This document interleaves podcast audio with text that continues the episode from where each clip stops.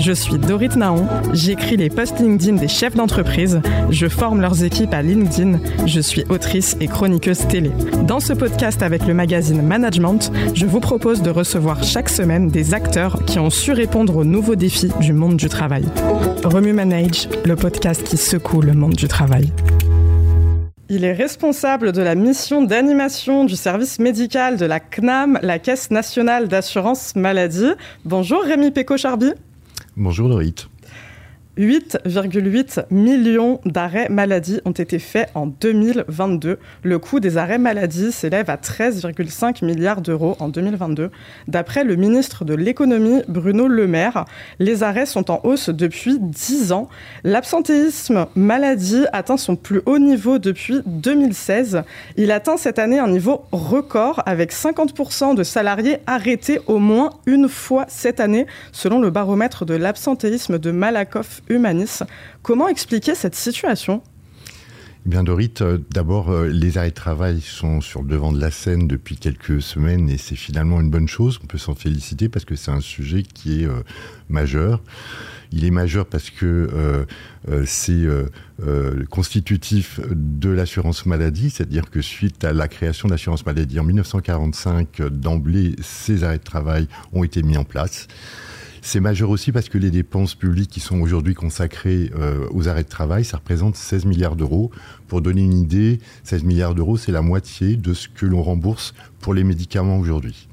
Et enfin, c'est majeur parce qu'il recouvre des questions euh, essentielles comme la qualité de vie au travail ou les rapports, le rapport au travail la défense de notre modèle de protection sociale et sa soutenabilité, et puis également la santé de nos concitoyens. Donc pour toutes ces raisons, en fait, l'assurance maladie, euh, dans son dernier rapport chargé produit, c'est son rapport annuel, elle a mené des travaux sur une période de 10 ans, de 2010 à 2019, donc avant la crise Covid, pour s'exonérer de l'effet de la crise Covid et s'exonérer des effets conjoncturels de la crise Covid. Et euh, que nous disent ces travaux qui ont été menés? Ben, Nous disent qu'il y a deux types d'explications euh, à euh, l'évolution et à cette progression des, des, arrêts de travail. Il y a à la fois des facteurs mécaniques qu'on va comprendre de façon assez facilement, qui sont accessibles, et puis il y a des facteurs qui vont poser question.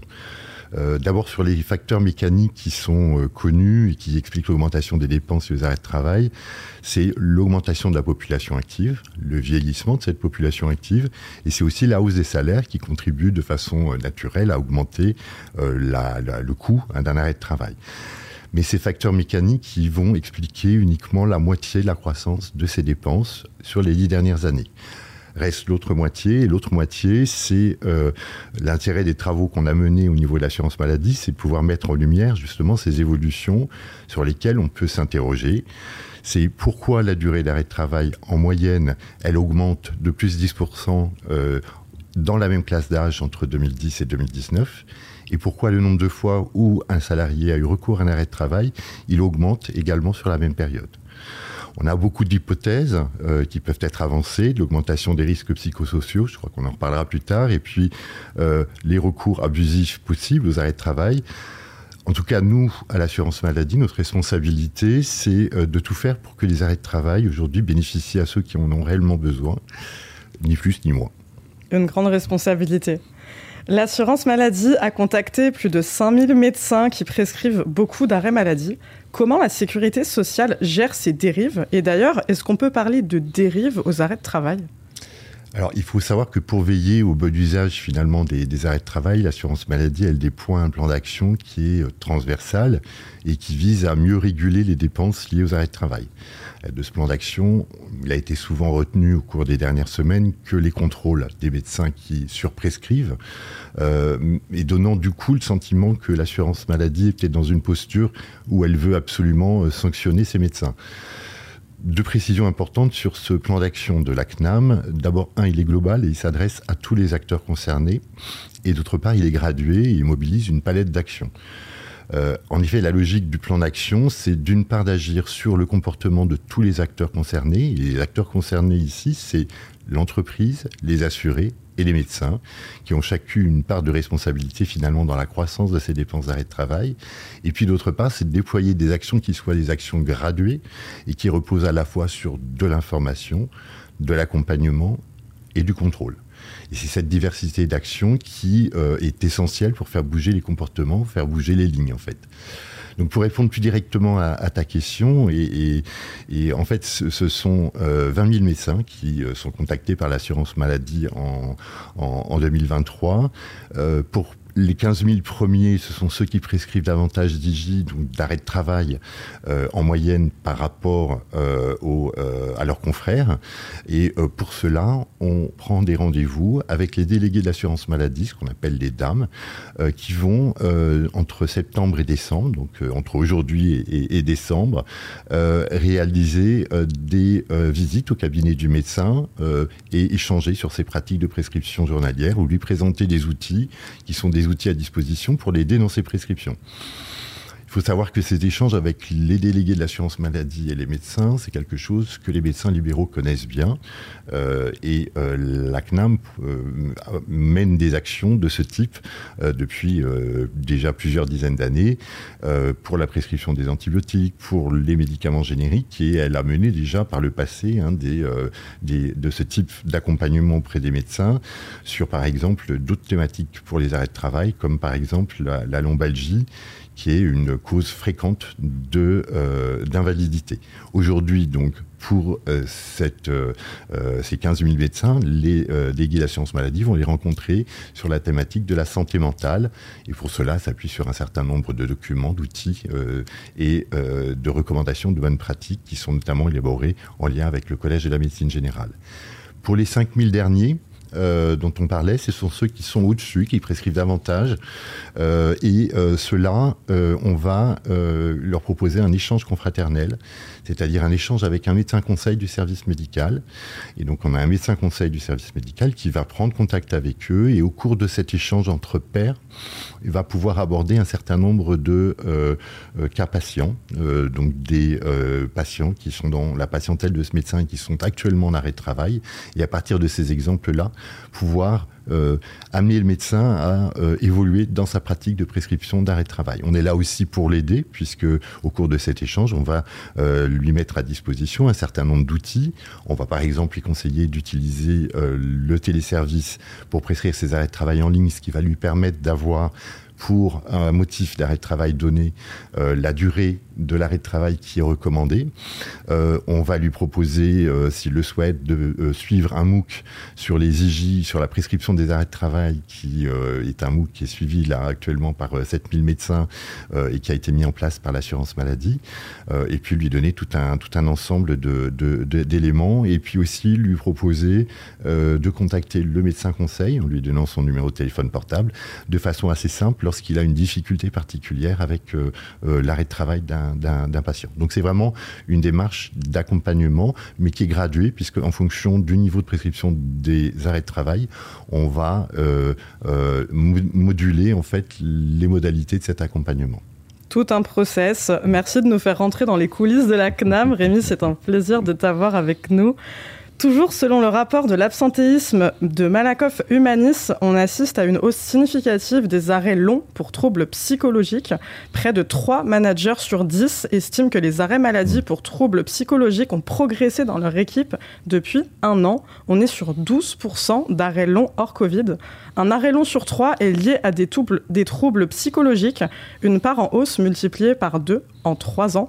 Selon l'Institut Opinionway, 44% des salariés français sont en situation de détresse psychologique.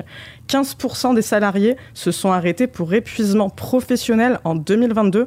Comment expliquer ce déclin de la santé mentale des salariés français?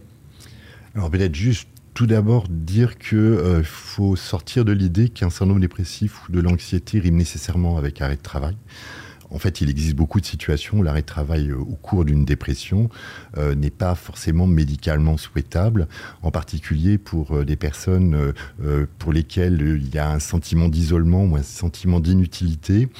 ce sont des facteurs aggravants de la dépression et il faut s'assurer effectivement avant de prescrire l'arrêt de travail qu'on ne va pas venir aggraver ces symptômes. Dans les situations de dépression ou de burn-out, l'arrêt de travail est abordé comme un outil thérapeutique en fait, euh, dans le cadre de la prise en charge globale du, patient. Et euh, j'en parlais tout à l'heure, le Collège de la médecine générale euh, a élaboré un certain nombre de publications, donc en lien avec les médecins généralistes, justement pour donner des clés aux médecins pour se situer dans la prescription de l'arrêt de travail dans ces situations de dépression ou de burn-out. Toujours est-il qu'en 2022, effectivement, la pathologie qui mobilise le plus de journées d'arrêt de travail, c'est bien le syndrome dépressif. Et on retrouve à la quatrième position euh, les troubles anxieux, euh, qui sont euh, également des causes importantes d'arrêt de travail. Au total, ces deux pathologies, donc syndrome dépressif et troubles anxieux, c'est 20, plus de 20% des arrêts de travail qui sont prescrits en 2022. Alors, on peut citer euh, quelques études hein, qui, ont bien montré euh, le, sujet de l'aggravation effectivement de la santé mentale. Euh, d'ailleurs, dans des nombreux articles internationaux et scientifiques, on retrouve cette notion liée notamment ou apparue depuis le début de la crise Covid et qui a tendance à se prolonger au-delà de, de la crise Covid. Pour la France, plus spécifiquement, il y a deux études qu'on peut citer. Il y a celle d'Epiphar et celle, euh, une enquête de Coviprev. Euh, celle d'Epiphar, donc l'Epiphar, c'est un groupement d'intérêt scientifique qui euh, est constitué par l'Agence du médicament et la Caisse nationale d'assurance maladie et qui travaille ou fait des études à partir des bases de remboursement des médicaments. Et Epiphar a étudié sur la période mars 2020-avril 2021 4 milliards de lignes de prescription remboursés par l'assurance maladie, ce qui représente 51 millions de, personnes. Et cette étude, donc très grosse étude, elle met en évidence euh, des choses intéressantes, puisqu'elle met en évidence une augmentation des délivrances de médicaments psychotropes, les antidépresseurs, les anxiolytiques, les hypnotiques, avec des instaurations de traitement qui sont en très forte progression. En fonction des médicaments, ça va de plus 15 à plus 26% par rapport à ce qu'on avait avant la crise. Or, on sait que le recours à ces médicaments, c'est des, des proxys euh, de l'état de santé de la population, euh, puisqu'on les utilise pour traiter ce type de, de, pathologie. Donc cette augmentation, elle reflète sur le plan médical l'impact psychologique majeur de l'épidémie de Covid sur la population et ses conséquences sociales, professionnelles, économiques. Et puis on a également une enquête qui est l'enquête Coviprev, qui est, réalisée par Santé publique euh, France, qui est faite en lien avec l'Institut de sondage BVA, qui, elle, s'intéresse à la santé mentale des Français. au mois de décembre 2022, l'enquête nous dit qu'un tiers des personnes interrogées présentaient un état anxieux ou dépressif et une personne sur dix déclarait avoir eu des pensées suicidaires dans l'année. Euh, quel que soit l'indicateur qu'on regarde dans cette enquête, on voit qu'il y a des profils de population qui sont plus en difficulté, et notamment les 18-24 ans, les personnes qui sont dans une situation financière difficile, et puis les personnes qui ont des, antécédents de, maladies euh, psychologiques. Donc on voit que la santé mentale des Français, elle, s'est fortement dégradée depuis le début de la crise sanitaire, mais elle ne semble pas s'être améliorée en 2022, comme on aurait pu s'y attendre à distance de la crise. Et euh, si une partie des effets euh, est sans doute attribuable aux impacts de cette crise, euh, il est possible aussi que le contexte actuel avec les tensions internationales, le contexte de l'inflation, contribue probablement à ces difficultés qu'on observe. Merci pour ces explications très complètes sur la santé mentale des Français, un grand sujet, on y reviendra. Bruno Le Maire a dit qu'il veut lutter contre les arrêts maladie dits de complaisance. Il estime pouvoir réaliser au moins 10 milliards d'euros d'économies en contrant ce phénomène et il a déclaré est-ce que quelque, quelque chose justifie que les arrêts maladie aient augmenté de 30% au cours des dernières années? Ça représente une dépense totale de 16 milliards d'euros par an. Or, ces dernières années, on assiste à une vraie dégradation de la santé mentale, notamment chez les jeunes. Depuis le Covid, près d'un Français sur quatre, donc 24%, montre des signes d'un état anxieux, quand quasiment un sondé sur six, donc 17%, reconnaît des signes d'un état dépressif selon une enquête de Santé publique France. Alors, je te le demande, euh, Rémi, est-ce que quelque chose justifie que les arrêts maladie aient augmenté de 30% au cours des dernières années? Comme je l'ai indiqué précédemment, donc on a euh, des facteurs mécaniques qu'on a vus euh, qui sont liés à des modifications de la démographie, donc de l'âge de, la population, du nombre de personnes qui travaillent, euh, pour plus de la moitié de la croissance sur les dix dernières années. Mais on a une autre moitié de cette croissance qui est, elle, en lien avec des arrêts qui sont plus longs et des arrêts qui sont plus fréquents. Donc on a plusieurs hypothèses, bien sûr, qu'on peut avancer hein, sur, euh, sur l'augmentation de, euh, ces, arrêts euh, et de cette fréquence des arrêts, les risques psychosociaux, mais aussi des possibles recours abusifs aux arrêts de travail. Encore une fois, le plan d'action de l'assurance maladie pour réguler la progression des arrêts de travail, il néglige aucune piste. Il s'intéresse à tous les acteurs, assurés, employeurs, prescripteurs. Dans la recherche d'abus potentiels, nous Actuellement, contrôlons notamment les assurés, euh, bien sûr, en arrêt de travail, mais attention, on ne contrôle pas chaque arrêt de travail et chaque assuré pour une raison évidente, c'est que ça serait une utilisation de ressources totalement disproportionnée au vu du nombre d'arrêts de travail aujourd'hui euh, et par rapport aux résultats attendus. En fait, ce qu'on fait, c'est qu'on mène des contrôles qui sont des contrôles ciblés, qui sont réalisés par le service médical de l'assurance maladie, donc euh, notamment par les médecins conseils, et on cible certaines situations euh, qui nous font penser que l'arrêt de travail peut être euh, n'est plus justifié ou euh, peut être abusif. Par exemple, on a et on cible les personnes qui ont des arrêts de travail de façon répétitive, très courts et éventuellement prescrits par des médecins différents.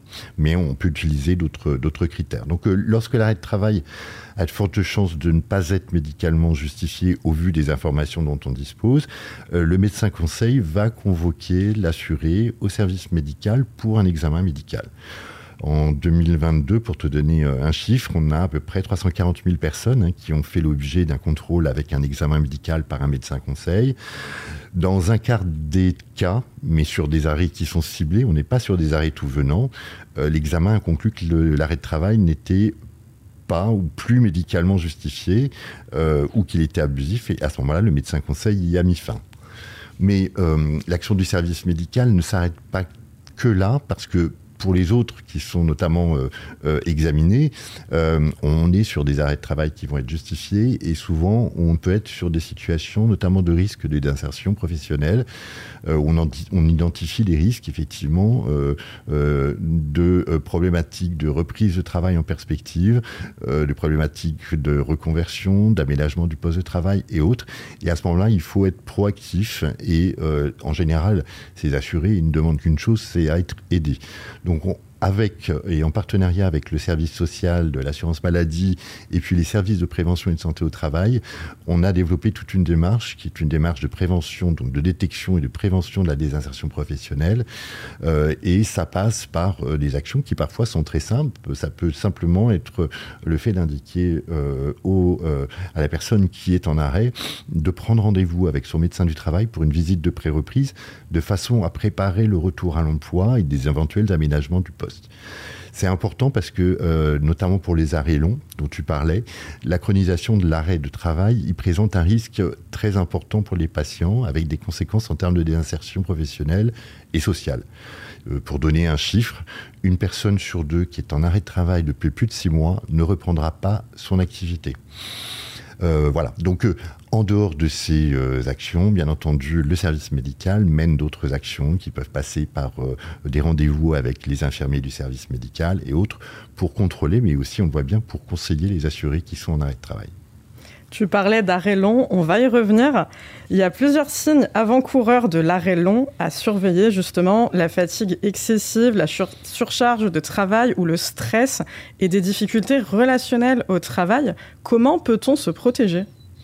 Alors, il n'y a pas de solution euh, toute faite pour lutter contre ce que tu décris, qui, qui, qui, qui, euh, en fait s'appelle souvent hein, les, les, risques psychosociaux au sein de l'entreprise.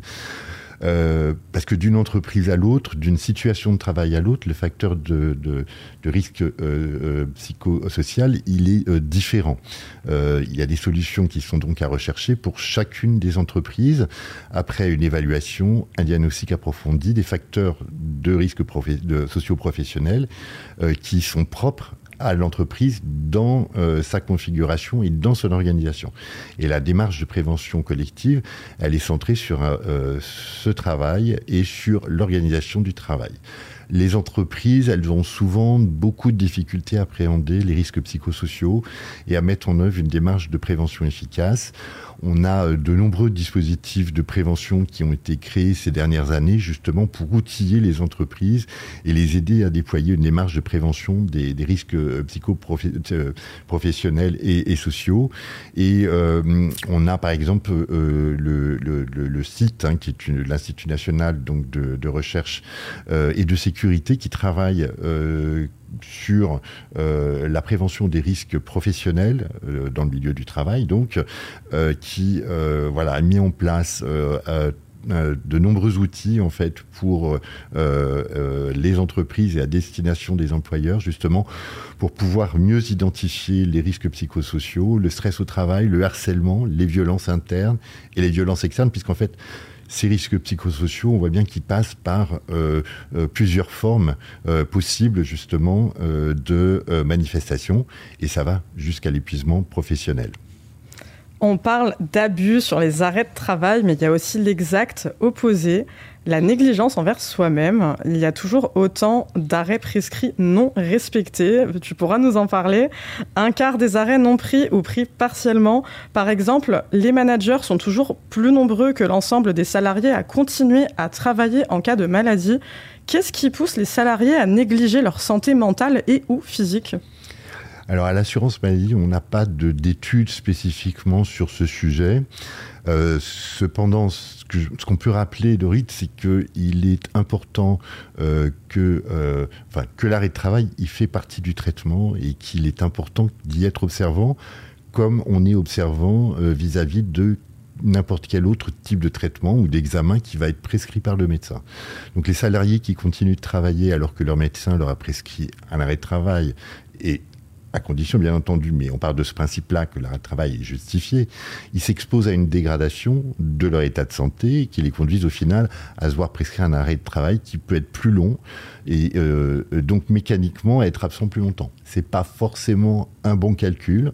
Il euh, faut aussi savoir euh, écouter son corps et prendre soin de soi.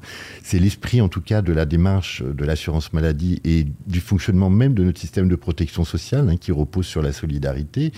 C'est que les personnes qui sont médicalement empêchés de travailler ou qui ont une affection qui nécessite un arrêt de travail puissent bénéficier de cet arrêt de travail.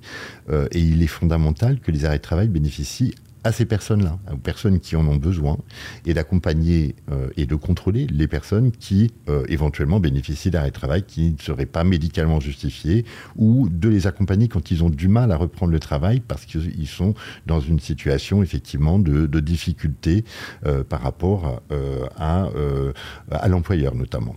donc c'est vraiment essentiel parce que c'est l'élément fondamental de notre système de solidarité, de protection sociale et c'est aussi ça qui euh, fait qu'on doit le préserver et euh, tout mettre en œuvre pour euh, garder ce système de protection sociale qui est extrêmement précieux et assez unique dans le monde.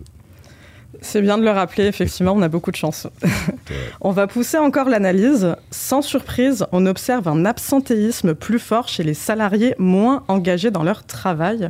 La quête de sens au travail est une priorité pour 92% des salariés, selon une étude Audencia et Jobs That Make Sense. À côté de ça, 85% des employés se déclarent désengagés au travail.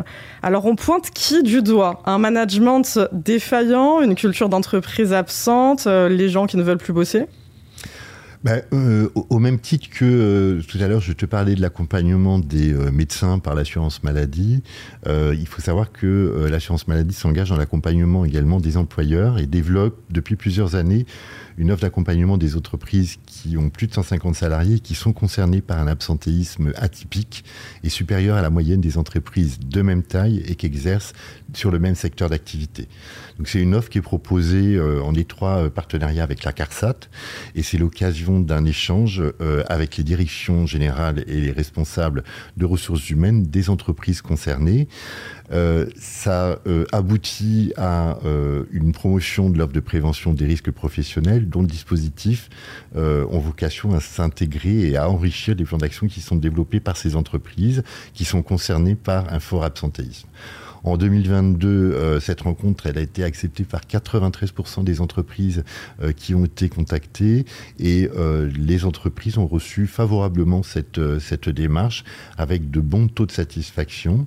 On a même plus de 165 d'entre elles qui ont intégré à la suite de cette visite un programme national de prévention proposé par la CARSAT et l'ensemble des directions se sont engagées à ce moment-là à mettre en place des actions euh, à l'échelle de leur entreprise et sur l'année en cours. Devant ce succès, on prévoit une nouvelle campagne euh, d'ici la fin de l'année euh, qui va s'adresser à de nouvelles entreprises qui sont dans la même situation. Le ministre de la Santé, François Braun, a dit 110 000 arrêts de travail ont été faits en téléconsultation. Dans 80% des cas, 8 cas sur 10, ce sont des patients qui ont un médecin traitant et qui ont fait un arrêt de travail par un autre médecin. La téléconsultation facilite l'absentéisme? De notre côté, nous avons fait une proposition simple qui est euh, d'interdire la prescription d'arrêt de travail de plus de trois jours en téléconsultation. Euh, le gouvernement a décidé de reprendre cette proposition dans son projet de loi de financement de la sécurité sociale pour 2024. Après, n'exagérons pas non plus. Aujourd'hui, la téléconsultation, ça ne représente que 4 à 5% de l'activité des médecins généralistes. Euh, ce n'est pas cela qui explique les 16 milliards d'euros de, dépenses d'arrêt de travail. En effet, pour te donner euh, un ordre de grandeur, les arrêts de travail en téléconsultation, c'est 95 millions d'euros de dépenses. Donc c'est beaucoup, mais dans l'absolu et relativement euh, aux 16 milliards d'euros, c'est peu de choses. Ce qui ne veut pas dire qu'il ne faut pas le faire. Euh, de la même façon, pour citer un autre exemple euh, euh, de, choses un peu particulières, mais auxquelles l'assurance maladie est tenue de, s'intéresser, on a par exemple des trafics de faux arrêts maladie sur les réseaux sociaux qui euh, représente à peu près, dans nos évaluations, 5 millions d'euros de, euh, euh, donc de, fraude, hein, quelque part, en 2022. Et on va se doter à l'assurance maladie d'une équipe de cyber-enquêteurs, justement, pour traquer ces propositions de faux arrêts maladie. On a la même chose sur des fausses ordonnances, par exemple. Donc on s'équipe effectivement de, de cyber-enquêteurs pour pouvoir être en, réaction euh, et euh, euh, mieux finalement identifier, traquer les fraudeurs. J'ai bossé à la CPM personnellement. J'ai connu le service fraude de la CPM des Alpes-Maritimes. Je peux en parler. Ils sont très efficaces et très investis. Et d'ailleurs, j'embrasse Lavinie Malœuvre, au passage sous-directrice de la CPM des Alpes-Maritimes. Alors, une question sur encore et toujours l'absentéisme. Rémi, le baromètre de l'absentéisme dénonce un manque de prévention. Il donne plusieurs solutions pour lutter contre l'absentéisme. Les salariés proposent de faire évoluer l'organisation du travail et 58% des managers aimeraient se former à l'accompagnement des collaborateurs en arrêt maladie Parmi les dispositifs mis en place, 31% font des actions de prévention pour les salariés, comme le coaching sur le stress, la nutrition, le sport, les addictions, etc., afin de limiter les arrêts. Et 61% ont des tableaux de bord de l'absentéisme dans l'entreprise. T'en penses quoi? Qu'est-ce qu'on peut vraiment faire pour faire diminuer l'absentéisme, autant chez les employés que chez les managers? Alors, la mise en place d'une démarche de prévention des risques psychosociaux, c'est vraiment du ressort de l'employeur. Euh, lutter efficacement contre les risques psychosociaux, ça nécessite la mise en œuvre d'une démarche de prévention euh, qui doit être une démarche collective, centrée sur le travail et sur son organisation, et qui doit être basée sur un diagnostic de qualité qui permet d'évaluer les facteurs de risque psychosociaux et de mettre en place un plan d'action. C'est aussi important que dans ces plans d'action, euh, il y ait tout un pan qui soit consacré aux modalités de détection euh, de ces risques psychosociaux.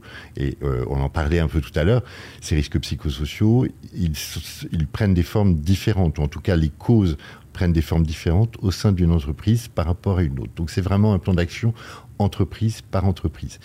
Euh, les actions comme le coaching sur le stress, la nutrition, le sport, les addictions, elles vont agir sur le salarié mais elles ne permettent pas d'agir sur les, causes racines en fait de ces risques psychosociaux et notamment euh, celles qui sont liées à l'organisation, la qualité euh, du travail réalisé.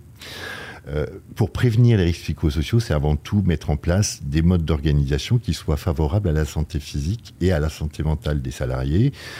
Le travail en équipe, l'utilisation des compétences des salariés, la marge de manœuvre suffisante qu'on leur accorde, la participation des salariés aux décisions qui vont les concerner.